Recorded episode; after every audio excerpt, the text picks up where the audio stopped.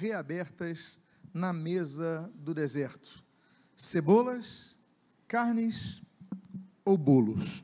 Eu convido a que você abra a sua Bíblia no livro de Números, capítulo 11. Livro de Números, capítulo 11. Eu gostaria de iniciar esta mensagem, e se você desejar se colocar de pé para que façamos a leitura inicial, eu gostaria então de iniciar o texto, de ler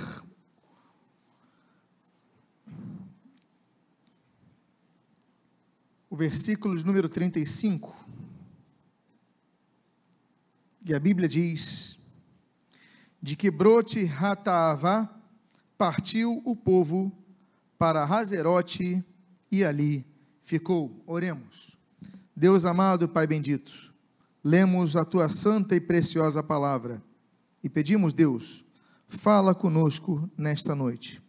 Abençoa nossa vida, fortalece a nossa fé e que aprendamos que no deserto não é local para reabrirmos sepulturas, mas para avançarmos a fim de que saiamos dele ilesos. O que nós pedimos, nós o fazemos agradecidos em nome de Jesus. Amém e amém. Os irmãos podem, por favor, tomar os seus assentos. Israel passava pelo deserto e o deserto representa uma fase da vida onde nós não recebemos a promessa, mas estamos rumando a promessa. A promessa de uma terra onde mana leite e mel. O deserto não é esta terra. Eles saem do Egito, eles têm a promessa de possuir Canaã, mas o deserto não está nem no Egito e nem em Canaã. O deserto é o meio do caminho. Você se livra de algo, você se livra de uma vida velha, você se livra de uma vida de escravidão, você se livra de uma vida de pecado, você tem a promessa das bênçãos de Deus, de uma terra sua, de uma posse de terra, mas você ainda não consegue perceber isso. Você se sente com vazio. Afinal de contas, eu não estou nem no Egito, eu não estou nem na terra prometida. Afinal de contas, eu não tenho nem comida do Egito, nem a, a, o mel, nem os recursos que tem na terra prometida. Eu estou aqui no deserto. E nós então entramos em um conflito. Afinal de contas, por que, que eu saí do Egito? Por que, que eu não fiquei no Egito? A Bíblia diz, o Senhor Jesus ele diz, em João capítulo número 3, vos é necessário nascer de novo o renascimento, que a Bíblia vai falar várias vezes, não apenas, por exemplo, em João capítulo 3, a Bíblia fala, por exemplo, de uma nova vida após a nossa morte, que é simbolizada em Romanos 6 pelo batismo. A Bíblia fala sobre uh, que nós não vivemos mais, é Cristo que vive em nós, Gálatas capítulo 2. Mas a grande questão é o fato de que continuamos no deserto. O que, que acontece quando estamos no deserto?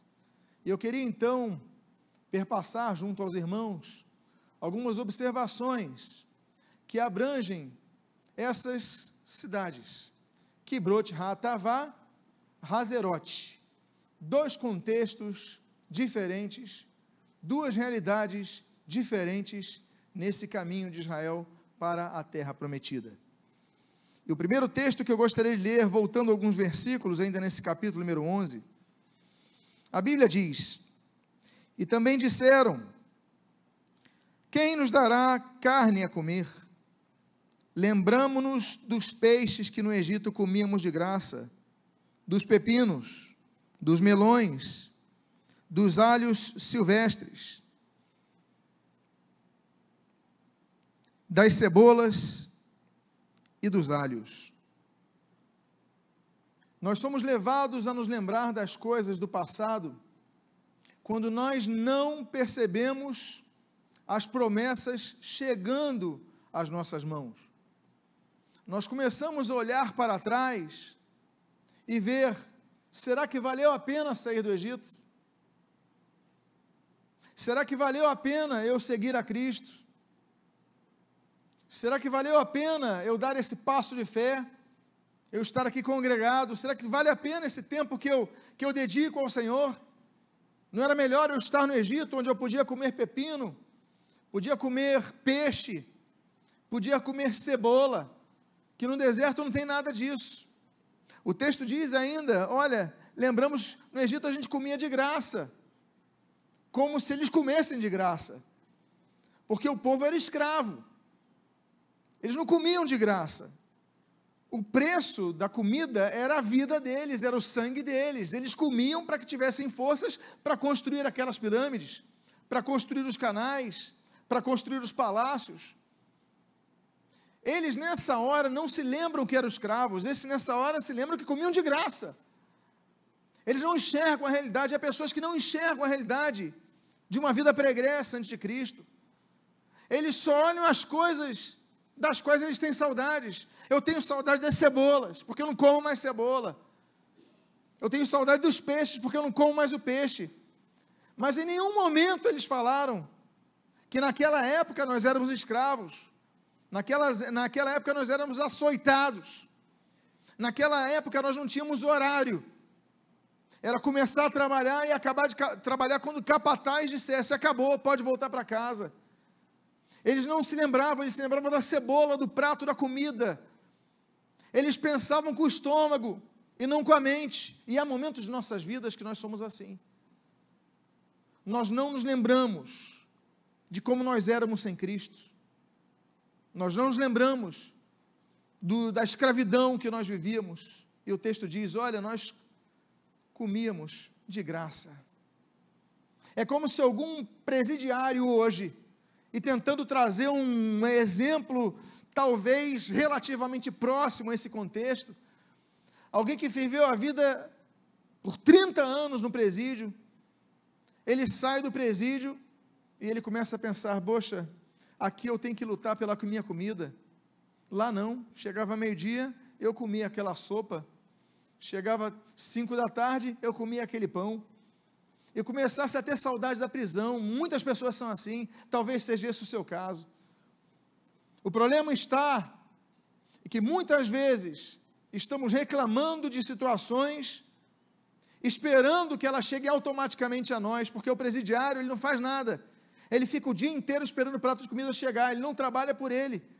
Você pode ficar na sua cela o dia inteiro, você pode ficar fazendo exercício o dia inteiro, tanto faz o que você faça, a comida vai chegar agora fora da prisão você vai ter que lutar pelo seu pão. Você vai ter que derramar o teu suor para comer o pão, conforme nós lemos ali em Gênesis capítulo 3. Mas isso nós não queremos. Nós não queremos trabalhar, nós queremos o um milagre pronto. Deus faz um milagre para a minha vida. Deus me dá um milagre, mas nós não queremos trabalhar pelo milagre. Deus, eu quero ganhar bem, mas você não quer estudar bem para o concurso, não quer dedicar horas. Você continua acordando tarde, dormindo tarde, acordando tarde, e quer um emprego melhor. Você vai para uma entrevista e chega atrasado. Você não faz a sua parte, você não luta, você quer simplesmente que Deus responda a você. Como se ele fosse uma máquina de refrigerante que você colocasse a nota e se o refrigerante não descer, você começa a socar aquela máquina. É como se Deus fosse o seu servo. É como se Deus fosse o seu empregado. É como se Deus fosse obrigado a te responder. E aí você começa a reclamar. E a Bíblia diz: nos lembramos que nós comíamos de graça no Egito. E a grande questão, meus amados, é que eles se esquecem que eles estão no deserto, mas Deus está suprindo eles com maná. Se esqueceram disso. Desertos todos nós passamos. Israel passa por sete desertos antes de entrar na terra prometida. Não foi apenas um. Não foi sair do Egito e entrar na terra prometida. Israel passou pelo exército de Sim, exército de Zin, exército de Sur, exército de Abarim, exército de Arnon, exército de Parã, exército do Sinai. Foram sete desertos que Israel passa antes de entrar na terra prometida e depois encarar um outro deserto, que é o da Judéia. Deserto nós passamos, não é apenas um, são sete, significa um ciclo completo. 40 significa um ciclo completo, completo com os 40 anos. Mas em todos os momentos, a Bíblia diz que Deus derramou sobre esse povo o seu maná. E como é que começa esse problema? Esse problema começa no início desse versículo 4, quando nós lemos: E o populacho, eu coloquei o termo aí em hebraico, Aspechut, Aspechuf, que estava no meio deles, veio a ter grande desejo das comidas dos egípcios, pelo que os filhos de Israel tornaram a chorar. Os filhos de Israel tornaram a chorar. O populacho, Aspechut, significa os ajuntados, ou seja, não eram israelitas. Quando Israel sai do Egito, não saem apenas israelitas, saem os ajuntados, os que se ajuntaram, as pessoas que não tinham perspectivas de vida no Egito, talvez escravos de outros povos, talvez desempregados, talvez outras pessoas que estavam ali falando: bom, tem uma perspectiva melhor, esse povo está indo, está levando ouro, está levando, tá levando uma estrutura tem uma liderança, Deus mostrou dez pragas no Egito, eu quero, eu quero estar junto com esse Deus. E a Bíblia diz que o populacho que estava no meio deles veio a ter grande desejo das comidas, ou seja, não foi Israel, foi o populacho. Foram as pessoas que não eram no povo, mas estavam junto com o povo. Nós devemos ficar atentos às pessoas que estão ao nosso lado, porque, como Paulo disse, Olha, estavam conosco, mas não eram de nós. Eram ajuntados, eram populacho, eram pessoas anexadas a nós, mas não eram do nosso povo. E nós, muitas vezes, por ouvirmos demais do populacho, nos desviamos das promessas de Deus para o nosso povo. As igrejas têm populacho. Esta igreja tem populacho. A igreja da pessoa que está ouvindo essa mensagem pela internet a sua igreja, meu querido irmão, minha querida irmã, tem populacho. E esse populacho não é mudo. Porque eles não entendem as promessas de Deus para a vida do povo. Eles não entendem, eles não têm Deus como seu Senhor, o seu guia. Então vai chegar um momento que eles começam, eles não entendem as coisas espirituais. O apóstolo Paulo, Paulo fala sobre isso. 1 Coríntios capítulo 2. Olha, o homem natural não entende as coisas do Espírito Santo Somente os espirituais podem entender as coisas espirituais. A Bíblia fala no capítulo 2 sobre esse homem natural, capítulo 3 sobre o homem carnal, o apóstolo Paulo fala sobre o homem eh, espiritual. Três tipos de pessoas. Nós muitas vezes queremos fazer a obra de Deus, queremos fazer as coisas de Deus, estamos dispostos a pagar um preço. Eu estou disposto a pagar um preço por seguir a Cristo. Aí você abandona as coisas, você vai seguindo a caminhada. Aí tem alguém que não quer pagar esse preço e ele começa a murmurar do teu lado. A pessoa não está pagando esse preço, a pessoa não está lutando, mas você fica ouvindo demais essa pessoa. E aí você começa a sucumbir. Você começa a murmurar que nem ela murmura. Você começa a pensar que nem ela pensa. E você começa a ter o seu coração contaminado. O nosso coração o nosso coração é problemático. A Bíblia traz algumas características, por exemplo, sobre o coração. Isaías capítulo de número 10, a Bíblia diz que nosso coração é soberbo. Ele não gosta de ser quebrantado. Esse é um problema que nós vemos. A Bíblia diz, por exemplo, em Jeremias capítulo 17, que o coração do homem é enganoso mais do que todas as coisas. A Bíblia diz em Efésios capítulo número 4, que o coração do homem é cego. Meus amados irmãos, são características muito ruins do nosso coração. Somos voláteis. Somos levados pelas emoções. Nós temos a palavra, nós temos a promessa, mas quando o populacho que está do nosso lado, que não conhece a palavra, que não luta pelo cumprimento da palavra, que não tem uma vida de busca a Deus, eles começam a reclamar. Nós que somos temos um coração enganoso, um coração cego, um coração soberbo, nós começamos a ouvir eles.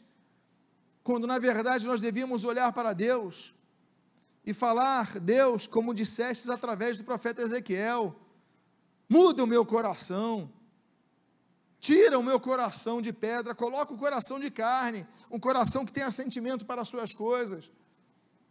Devemos mudar o coração. Como diz o salmista no Salmo 51, que Deus nos deu coração puro. E quando Deus transformar o nosso coração, que nós façamos como o Salmo 119, guardo, pois, as tuas palavras no meu coração para não pecar contra ti. Porque quando o nosso coração está vazio, meus amados, ele começa a se encher dessa corrupção, dessa inclinação para o erro. Por isso que o Senhor Jesus ele diz, Mateus capítulo número 15, o Senhor Jesus ele fala que o coração ele contamina. A boca vai falar do que o coração está cheio e ele vai contaminar as pessoas. Por isso que nós devemos, como diz o proverbista, guardar o nosso coração, porque dele provém, procedem as veredas da vida. Tudo que tem que guardar, tudo que você tem que guardar do teu coração. Israel não guardou o coração. O populacho, os anexados, os estrangeiros, os ajuntados, os que não eram o povo de Deus, os que não, for, não pertenciam ao povo que Deus falou, saiam do Egito, mas eles, ó, eu quero também, ok, podem ir, mas espera aí, você entra para dividir. Meus amados, o Senhor Jesus falou sobre o joio e o trigo. O Senhor disse uma coisa e profetizou isso sobre a vida da igreja, sobre o joio e o trigo. Ele falou: não há como saber a diferença dos dois.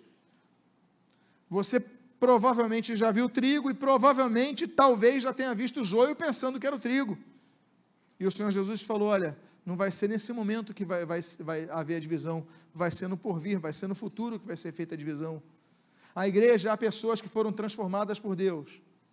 A igreja que foram, há pessoas que foram convertidas a Cristo, mas há, pessoas na igreja que são pessoas que são, são auto-enganadas ou são enviadas para trazer confusão, murmuração, murmuração e divisão na igreja. E aí o populacho começa a contaminar a igreja. E olha o que, que acontece nesse final do versículo 4. Pelo que os filhos de Israel tornaram a chorar. O Israel estava caminhando, lutando, comendo maná, e eles começam a falar: olha, a gente tinha cebola de graça, a gente tinha peixe de graça, a gente tinha melão, a gente tinha pepino de graça.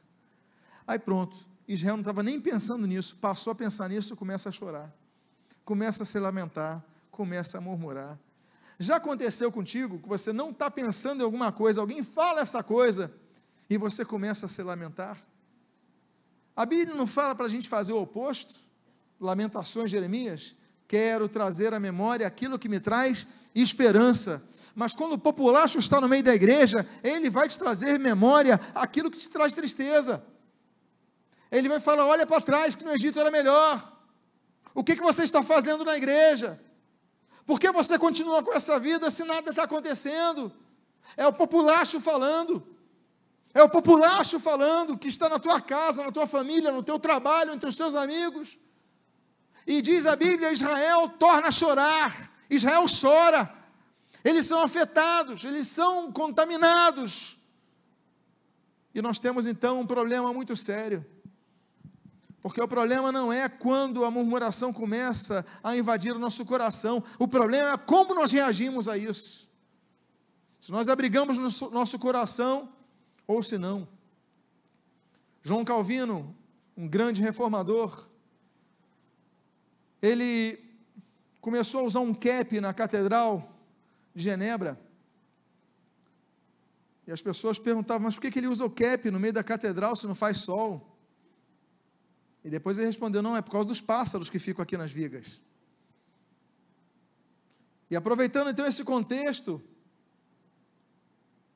há uma ilustração muito importante. O problema não é quando os pássaros atingem a tua cabeça com os seus restos, porque pode acontecer com todos. O problema é se você deixa o pássaro fazer um ninho na tua cabeça. Aí está um problema. Como você reage ao que vem à sua mente? Como você reage ao que vem ao seu coração. Como você reage nessa contaminação que está avançando ao teu coração? Israel tornou a chorar. Israel foi atingido. E a Bíblia diz então que Israel começa a voltar-se, a rebelar-se, a reclamar. A Bíblia diz, no versículo número 6, agora, porém, seca-se a nossa alma, e nenhuma coisa vemos senão este maná. Foi só eles falarem das cebolas do Egito que eles passam a olhar para o maná e falar: o maná não tem mais graça. Até alguém falar da cebola do Egito e da comida, abre aspas, de graça, eles não reclamaram do maná, o maná estava bom. O maná o sustentou no deserto. O maná caía diariamente, sustentando o povo. Eles se alegravam com o maná. Eles almejavam o maná. Mas foi só o populacho falar: olha, mas lá no Egito era melhor. Aí você começa a falar: a minha alma está seca. Eu não tenho mais alegria. Nenhuma coisa vemos senão esse maná, essa coisa enjoada, repetitiva. Você começa a perder o prazer naquilo que é mais importante. Você não tem mais prazer na leitura da palavra. Você não tem mais prazer nos fundamentos. Na leitura da palavra, Deuteronômio 6, a oração, Mateus 6, a perseverança, Apocalipse 3, a, a, tantas coisas, você perde aqueles fundamentos da vida de Mateus 7, de 24 a 27, você já perde, você já não tem mais. Perdeu o gosto, perdeu o sabor. Você não quer mais congregar, Hebreus capítulo 10, você perde isso, porque você foi contaminado. Antes você tinha prazer, hoje você não tem mais. Você tinha alegria, você não tem mais.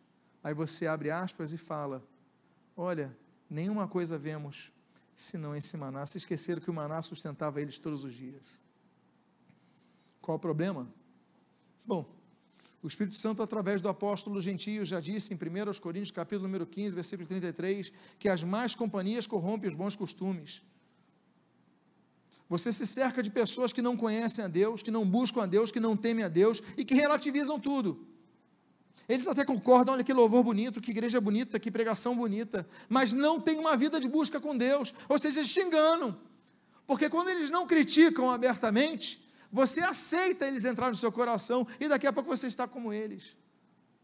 Até vai na igreja, até hora antes de uma prova, de uma entrevista de emprego, mas não tem uma busca com Deus porque perdeu, nada vemos, temos esse maná, vou comer esse maná de qualquer maneira, eu vou na igreja de qualquer maneira, eu vou ler uma Bíblia, vou fazer uma oração de qualquer maneira, você não tem mais fé.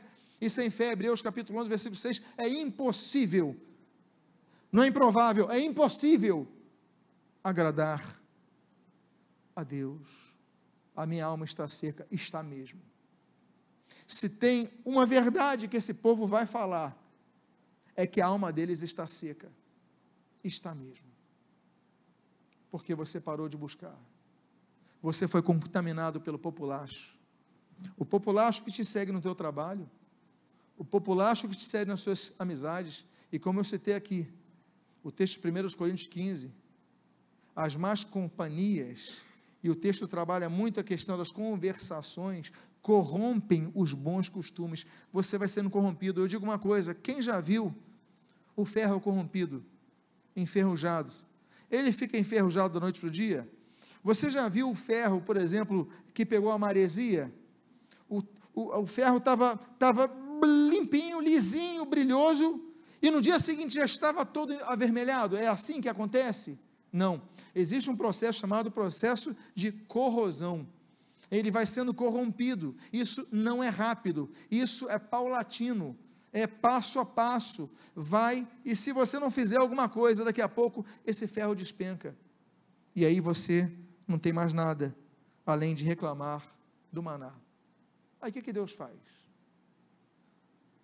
O problema é que às vezes, o problema é que às vezes, o problema é que às vezes Deus responde às orações, como nós queríamos que ele respondesse. Números capítulo de número 11, nesse versículo número 31. A Bíblia diz: Então soprou um vento do Senhor e trouxe codornizes do mar e as espalhou pelo arraial quase caminho de um dia ao seu redor cerca de dois côvados, um metro sobre a terra. O povo reclamou. A gente só está vendo esse maná. Eles falaram do peixe. Eles falaram das cebolas. Eles falaram dos melões. E a gente só vê esse maná. Aí diz a Bíblia que soprou um vento de onde? Do Senhor. Deus então responde: ah, é? Vocês estão enjoados do maná? Tá bom. Eu vou dar o que vocês querem. Diz a Bíblia que Deus faz um vento trazer codornizes do mar. Eles estavam indo numa direção, vem um vento, Deus então move as codornizes. E diz a Bíblia que são tantas, que elas ficam do solo à altura de um metro sobre a terra. Deus não respondeu o povo murmurador para agradá-los. Muitas vezes, a melhor coisa que Deus faz é não responder os nossos pedidos, porque o nosso coração é enganoso, a nossa visão é míope, a nossa compreensão é limitada. Então tá bom eu vou enviar as codornizes. Há pessoas que não sabem lidar com respostas de oração. Elas se tornam um mal para as vidas. Porque quais são as consequências? A Bíblia diz no versículo 33 e no versículo 34: Estava ainda a carne entre seus dentes, antes que fosse mastigada, quando se acendeu a ira do Senhor contra o povo, e o feriu com praga muito grande, pelo que o nome daquele lugar se chamava Kibrote Hatavá. Lembra o versículo inicial que nós falamos? Kibrote Hatavá, porque ali enterraram o povo que teve desejo das comidas do egípcio, dos egípcios. Eu coloquei o termo em hebraico. Porque Kibrote significa sepultura. Hatavá significa cobiça. Muitas vezes nós queremos a carne, mas nos esquecemos que a carne pode apodrecer nossos dentes e Deus prefere nos dar maná. Há pessoas que não perdem um culto quando estão de ônibus. Aí pedem, Deus me dá um carro, preciso de um carro, quero um carro, Deus dá um carro. Primeiro dia de sol, domingo de manhã, você deixa de ir na igreja, está na praia. Aí você deixa de ir na igreja porque ganhou o carro. Porque você foi abençoado. É bênção a resposta de Deus, que Deus deu o que você queria ou não? Às vezes Deus dá um emprego, às vezes Deus dá uma capacidade, às vezes Deus dá tantas coisas, que você, antes de ter o que você tem hoje, você era um crente fiel ao Senhor, agora não é mais. Você, quando estava desempregado, você não perdia um culto. Orava, buscava o Senhor, agora você prosperou, agora você tem o seu negócio, agora você não depende de ninguém, de favor de ninguém. Abre aspas e pensa que nem depende mais de Deus, por isso você nem ora mais pedindo. Você perde o fervor na sua oração. Porque quando você precisava do dinheiro para fazer as compras, para colocar algo na sua geladeira, você orava e chorava. Hoje, quando você nem sabe quanto custa nada, porque você não tem falta, você nem ora nem busca. E eu te pergunto: isso foi bênção para a sua vida? O ter o que você queria foi bênção para a sua vida? As codornizes na tua boca foram bênção para a tua vida? Porque essas codornizes apodreceram nos seus dentes. E a Bíblia diz que aquele local passou a se chamar sepulcros da cobiça. Que brot porque ali o povo foi sepultado por causa do desejo das comidas do Egito. Não tome as suas decisões pelo paladar. Não tome, não tome. E qual é a questão? As pessoas morrem, mas os que permanecem vivos não aprendem a lição. A Bíblia diz no versículo seguinte, o 35 até o capítulo 12, versículo 1, o seguinte: De que Hebrote Ratavá, lembram que nós lemos esse texto no início? De que Hebrote Ratavá partiu o povo para Azerote e ali ficou. Eu não vou ficar mais onde estão os sepulcros, não. Quero sair daqui, não quero mais perto dos mortos, não.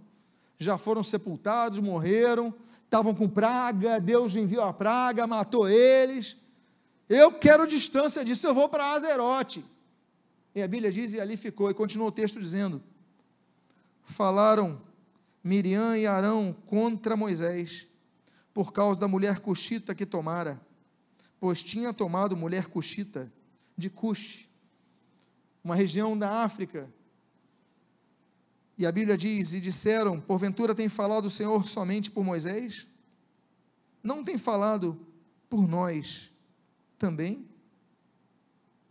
Quando as pessoas começam a questionar a Deus, quando as pessoas perdem o temor a Deus, elas percebem que pessoas foram julgadas, mas elas não, elas continuam vivas.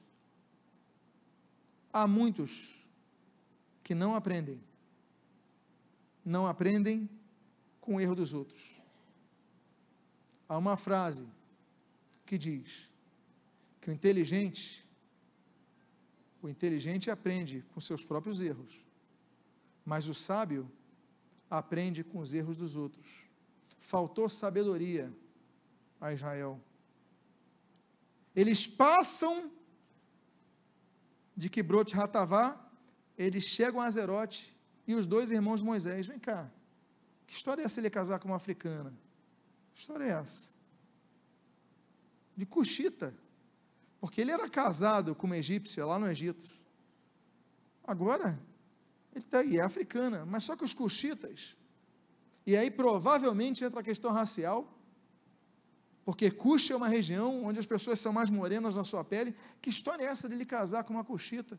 E entra o preconceito. Mas a questão é que não ficou nesse preconceito. A questão é que o texto diz pois tinha tomado mulher cuxita e disseram: Porventura tem falado o Senhor somente a Moisés, não só por nós, não também por nós? Nós somos irmãos mais velhos que Moisés. Miriam, talvez lembrando como ela acompanhava aquele barquinho de junco que ia pelo Nilo, Moisés bebezinho, Arão com a sua experiência. Deus não tem falado através de nós também, só pode falar por ele. Eles começam a misturar as coisas, por quê? Porque perderam o temor. Quando você perde o temor, aquela murmuração que você ouvia e permitia, agora você faz à luz do dia. Você não tem mais temor. Você não tem mais uma vida de temor, e a Bíblia diz que o temor ao Senhor é o princípio da sabedoria. Você perde a sabedoria, muda o seu endereço, os problemas permanecem. E o problema é que esses problemas começam a nos prender, a nos escravizar a nos acorrentar. Há um texto que diz em 2 Pedro, capítulo 1, versículo 4, livrando-nos da corrupção das paixões que há no mundo. O texto ali, apofeigo, significa livrar-se no sentido de quebrar as correntes. Por quê? Porque a corrupção das paixões que há no mundo, ela vai nos atraindo, vai nos acorrentando você está na igreja, você começa a se apaixonar pelas coisas do mundo, você deixa de buscar as coisas de Deus, você deixa de ter a vida que você tinha, e você daqui a pouco, a Bíblia diz: olha, você precisa tomar uma, uma posição, livrando-vos, quebrando as cadeias, escapando da corrupção, das paixões que há no mundo, nós devemos fugir disso e buscar ao Senhor. O que nós precisamos é buscar ao Senhor, buscar ao Senhor enquanto se pode achar. Não é isso que diz a Bíblia? Em Isaías 55, versículo 6, nós devemos buscar ao Senhor. A Bíblia traz um outro texto, de Colossenses capítulo 3, versículo 1 a 3. A Bíblia diz, portanto, se fostes ressuscitados juntamente com Cristo, buscai as coisas lá do alto, onde Cristo vive, assentado à direita de Deus. pensar nas coisas lá do alto, mas na, não nas que estão aqui na terra, porque morreste, morrestes, e a vossa vida está oculta juntamente com Cristo em Deus. Devemos buscar as coisas de Deus. Olha, lembre-se que Brot Hatavá, houve a murmuração, os que murmuraram morreram, virou um local de sepultura, eles foram para Azerote. Mas em Azerote, eles reabriram as sepulturas. E eu não estou falando das sepulturas físicas de, de, de, de, de Kibrot. Não, estou falando daquela sepultura física. Eu estou falando das sepulturas que acompanharam eles. Você pode mudar de endereço, você pode mudar de igreja, você pode mudar de denominação, você pode mudar de liderança. Mas o problema não está neles, não está na igreja de onde você saiu, de onde você está fugindo, não. O problema que precisa ser resolvido está em você, porque eles não estão mais na cidade onde estavam, eles estão em Azerote e o problema continua lá. A sepultura está acompanhando eles, porque eles continuam murmurando. E aí, meus amados irmãos, quais são as ações que nós devemos tomar? O Senhor Jesus, ele diz, João capítulo 6, versículo 31 e 35. Nossos pais comeram maná no deserto, como está escrito: deu-lhes a comer pão do céu. Declarou-lhes, pois, Jesus: Eu sou o pão da vida. O que vem a mim jamais terá fome, e o que crê em mim jamais terá sede. Nós devemos lembrar que o maná que nós precisamos é Cristo. Não há outro alimento que devamos comer senão Cristo. Nada satisfaz senão Cristo. Ele é o caminho, ele é a verdade, ele é a vida, como diz João capítulo 14, versículo 6, mas Cristo é o nosso tudo. Nós existimos por Ele, para Ele são todas as coisas. Então, Cristo é tudo que nós precisamos. A questão não é mudar de igreja, não é mudar de liderança, não é mudar de denominação. A questão é você ser cheio de Cristo no teu coração, porque só assim o seu problema vai ser resolvido. É encher-se de Cristo, não nas paixões do mundo. É colocar Cristo na primazia da tua vida, como seu Senhor e seu Salvador. Por quê? Porque o maná não satisfaz agora. Qual é o problema do maná que perde o gosto? O problema do maná que perde o gosto é o fato de que, e fique atento ao que eu vou dizer, o maná não vinha pronto. O maná não chegava pronto. O maná exigia trabalho. E nós não queremos trabalho. Eu quero dar para você uma fórmula de como preparar o maná. E a fórmula está nesse capítulo de Números de número 11, versículo número 8. A resposta está nesse versículo. E a Bíblia diz: espalhava-se o povo e o colhia. Espalhava-se o povo e o colhia. Eu acho muito interessante dois termos aqui. Dois verbos que são anunciados nessa frase o povo se espalhava, não ia todo numa só direção, no sentido de desorganização. Eles distribuíam as tarefas, mas todos iam comer. Todos nós precisamos comer o maná. Pastores, novos convertidos, diáconos, professores de EBD, músicos, operadores de som, porque há pessoas que dizem o seguinte: eu já tenho um cargo, eu não preciso buscar o maná. Quem tem que buscar oração são os novos convertidos. Quem tem que ler a palavra são os que estão na escola bíblica dominical. Eu não preciso. Mas a Bíblia diz que todo o povo tinha que comer o maná. Do que tinha mais posse ou que tinha menos posse. O que tinha mais instrução do que tinha menos instrução. O mais alto, o mais baixo. O mais novo, o mais velho, todos, a Bíblia diz, que se espalhavam para comer. A primeira coisa que nós aprendemos é que todos nós somos dependentes do maná para vivermos. Não há como sobrevivermos no deserto senão com maná. Deus colocou algo naquele maná que nós não sabemos, nós sabemos o que a Bíblia conta sobre maná, mas tem algum fator, alguma fórmula especial que fazia com que aquele povo tivesse todos os suprimentos naquele maná. Os suprimentos proteicos, calóricos e etc. Tanto é que o povo sobreviveu no deserto. Agora, segundo verbo que nós vemos aqui, é que o povo não apenas se espalhava, mas o mas o colhia. Mas o colhia. A Bíblia diz em 1 Crônicas capítulo 16 que nós devemos buscar ao Senhor continuamente ao seu poder. É contínua a busca do poder de Deus. Não é apenas quando há uma enfermidade na família, não é apenas quando há um momento difícil, devemos buscar o poder de Deus todos os dias da nossa vida. Há um segundo texto, Amós 5,6 buscai ao Senhor e vivei.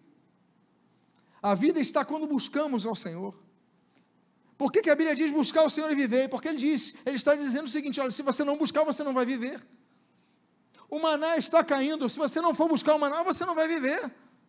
O alimento está sendo oferecido, se você não buscar o alimento, você não vai viver.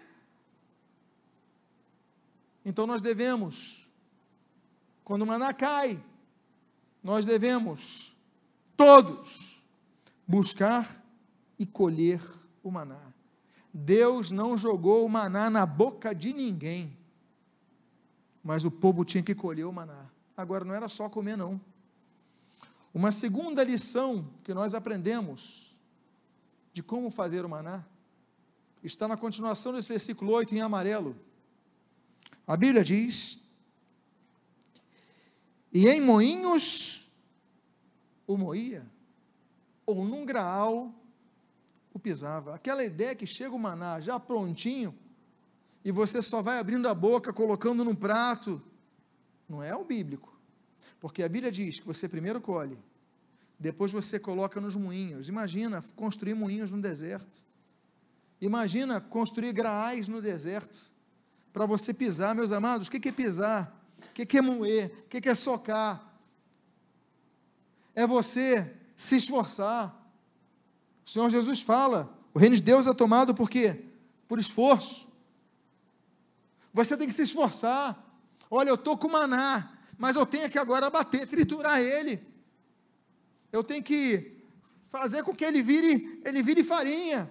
Eu tenho que me esforçar. Não adianta você vir na igreja domingo você vem na igreja segunda, terça, quarta, vem todos os dias. Se você saindo daqui não se esforçar, tem que se esforçar. O maná está sendo distribuído. Você está recebendo maná nessa noite pela palavra de Deus. Nesse dia que é o dia da Bíblia. Agora a questão é o que você vai fazer com esse maná na segunda-feira. Você talvez durma com o impacto dessa palavra, mas a questão é o que, que restará desse impacto? se você apenas receber isso nas suas emoções, isso não transformar a sua vida. O maná foi oferecido para nutrir o povo e não apenas para o povo ver caindo do céu o milagre. Eles tinham que colher, eles tinham que colocar nos moinhos, moê-lo, pisar nele. E a Bíblia traz uma terceira lição. A Bíblia diz: e em panelas ou cozia, colocar em panela. A panela tem uma representação muito interessante. Que na panela é preparado o alimento.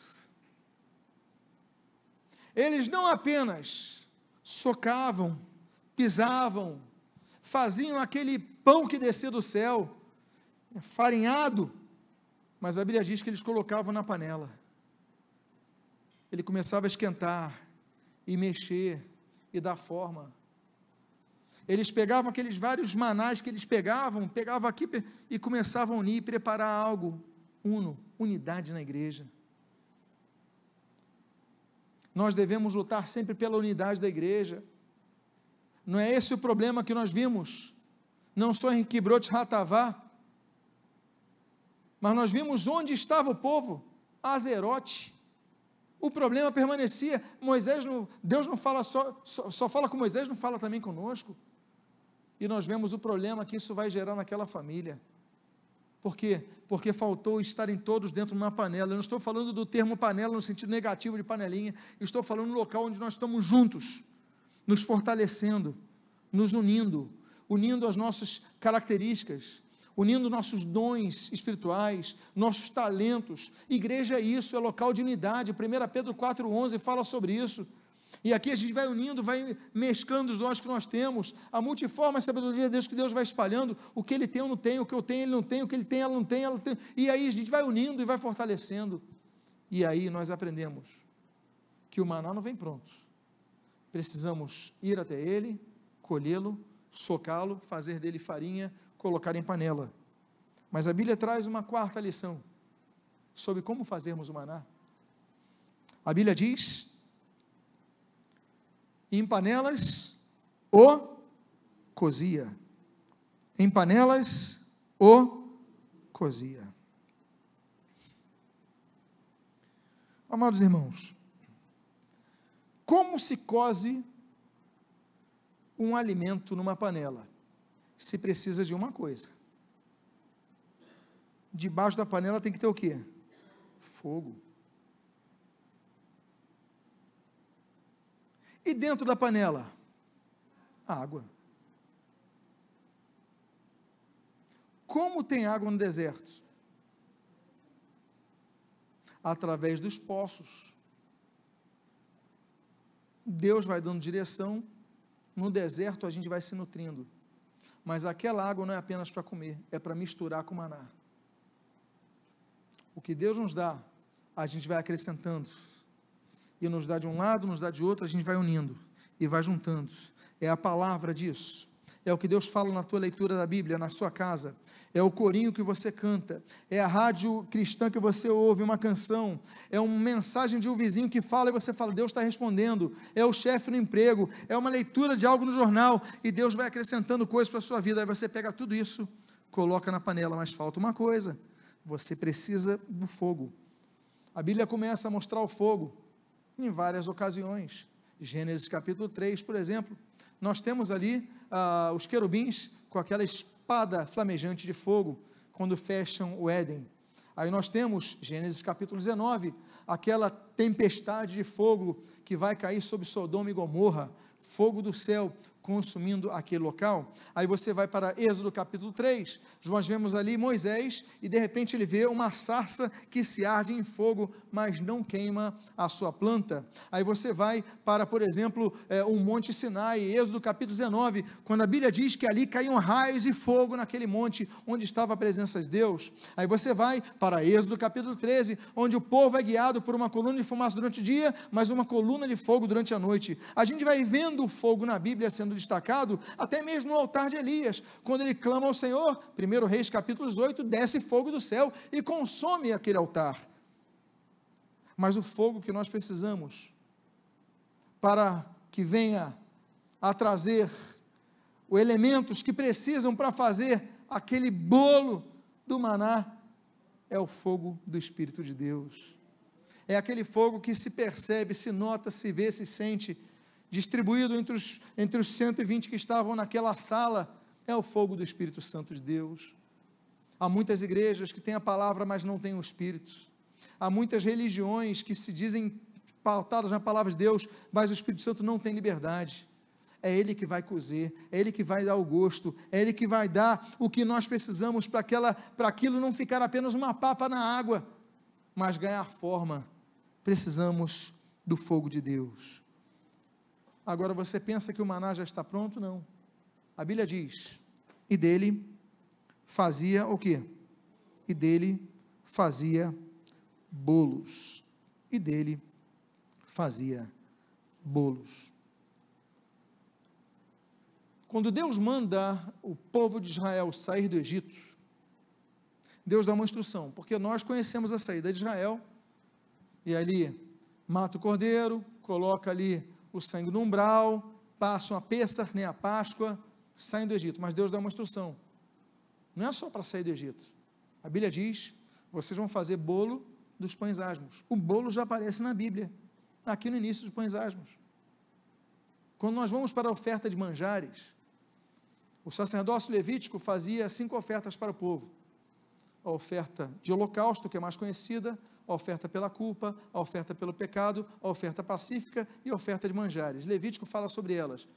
A oferta de manjares era feita com bolo. Quando nós vemos Gideão servindo o anjo do Senhor, a Bíblia diz que Gideão prepara um bolo. O que é o bolo? O que significa o bolo?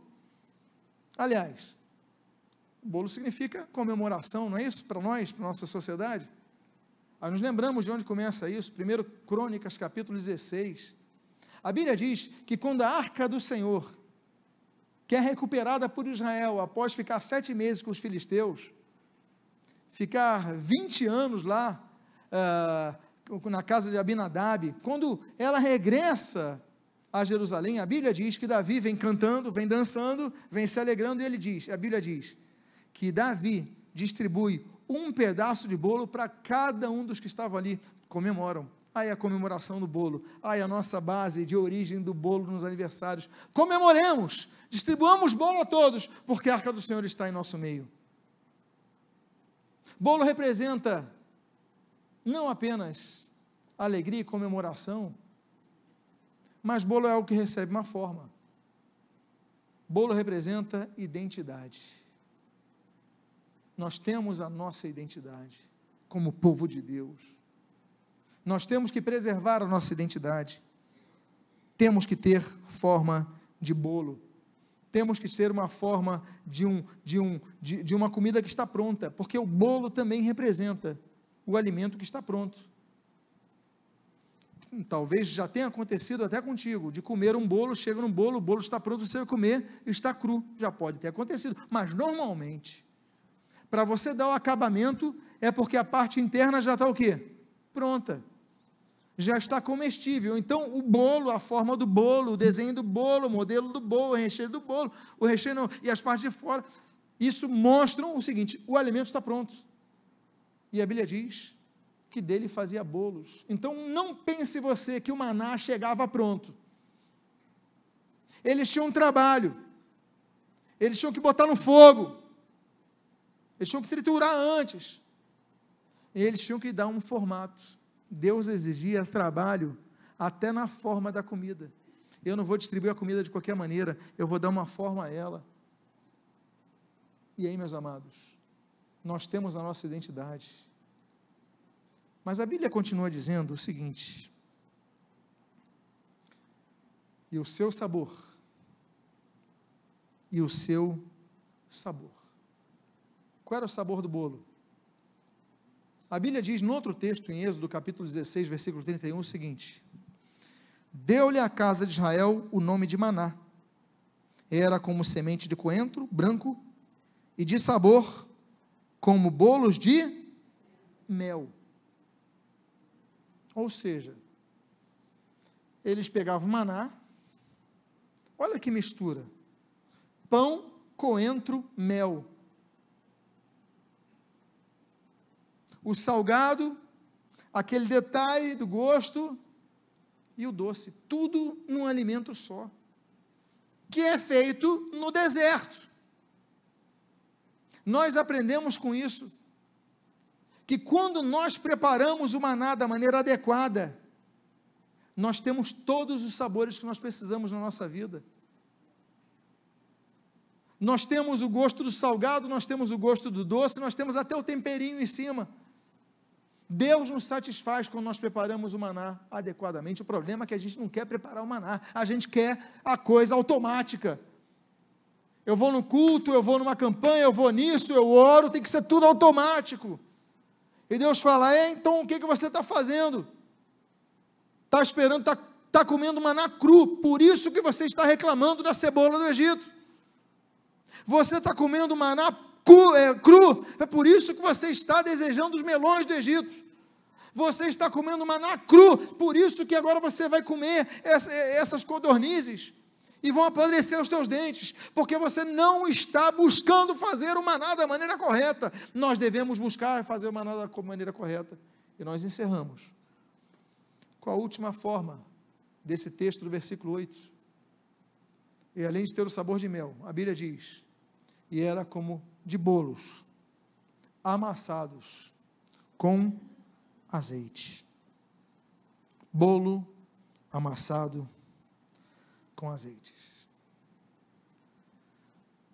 Os azeites, Êxodo 39, 29, perdão, ungiam os altares, o altar do tabernáculo, Êxodo 30, ungia os demais utensílios do tabernáculo, Levítico 6, ungia os sacerdotes, uh, ungia os reis, ungia tudo. Lucas 4, ungia o Messias. Mas 1 João capítulo 2 diz que o azeite representa o Espírito Santo. Por quê? Porque o azeite é que mantinha o fogo aceso. Vocês lembram da parábola de Jesus sobre aquelas dez virgens? Todas elas receberam as lâmpadas, mas apenas cinco mantiveram o fogo aceso. Por quê? Porque mantiveram azeite nas suas lamparinas. Nós deixamos acabar o azeite, não buscamos mais. Aí somos contaminados por esse mundo. Aí desejamos o que eles falam que é bom para nós. O que é bom para nós? O que é bom são as cebolas do Egito. E aí nós acabamos sendo sepultados, não na terra prometida, mas em Kibrote, Hatavá. Eu quero fazer uma oração por sua vida. Eu quero convidar a você a ficar de pé nesse momento. Eu quero fazer uma oração a você. A você que tem perdido o gosto pelo maná. A você que tem visto que o maná perdeu aquele gosto. Mas você se esqueceu que você tem tarefas. Você tem que trabalhar, colher, cozer. Você tem que lutar para que o seu maná ganhe em forma de bolo. Mantenha a sua identidade. Mantenha a tua fidelidade com o Senhor. Busca as coisas de Deus. O alimento que é o pão da vida que desce do céu é Cristo. Busca apenas Cristo, que Cristo é o tudo que nós precisamos. Eu quero fazer uma oração a você, a você que tem desejado as cebolas do Egito. A você que tem desejado e tem esquecido do tempo de escravidão, Senhor está se lembrando daquele paladar. É porque você não está preparando maná adequadamente. Se você é uma das pessoas, estão todos os olhos fechados, coloque a mão no seu coração. Porque essa noite é uma noite de renovação. É uma noite de dizeres, Pai amado, eu falhei, eu negligenciei com maná, eu não me preocupei nem em colocar a, a forma de, de bolo. Pai amado, eu nem me preocupei com os detalhes, nem dediquei tempo, porque para fazer um bolo tem que dedicar tempo. Deus, eu parei tudo isso, eu queria tudo automaticamente. Era apenas uma vida religiosa. Se você é uma das pessoas, coloca a mão no seu coração.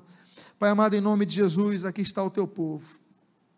O povo que foi trazido a este local, Pai, e que está com saudade das cebolas do Egito mas que vê esse local tocado pelo teu Espírito, dirigidos pelo teu Espírito, ou receberam o link desta palavra, Senhor, por um e-mail, por uma mensagem, e agora estão ouvindo, foi teu Espírito que guiou essa palavra, estas vidas, então nós pedimos, ó Deus, toca nesses corações, transforma essas vidas, e que eles voltem a buscar, não apenas pedindo codornizes, não apenas pedindo, Senhor, as cebolas do Egito, não, que eles digam, Senhor, louvado seja o Senhor pelo maná, e agora eu vou fazer o meu trabalho, eu vou me colocar, eu vou me lançar, eu vou me dedicar. Pai amado, renova o teu povo, porque não queremos que o local, Senhor, de nosso destino seja Quibrote, Ratavá, nem seja, Senhor, Azerote, Pai amado, mas seja a terra onde mana leite e mel. São as tuas bênçãos, nós rogamos sobre nós. Intercedemos por aqueles que estão fracos na fé, intercedemos por aqueles que estão desanimados na fé, intercedemos por aqueles que estão distantes da fé.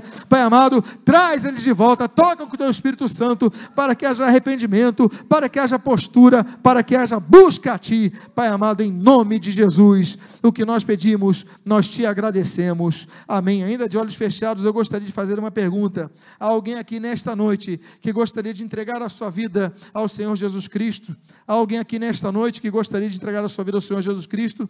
Nesse momento, levante sua mão se houver nesse momento. Alguém que quer voltar para os caminhos do Senhor, você que estava distante dos caminhos do Senhor, alguém nesse momento quer voltar aos caminhos do Senhor.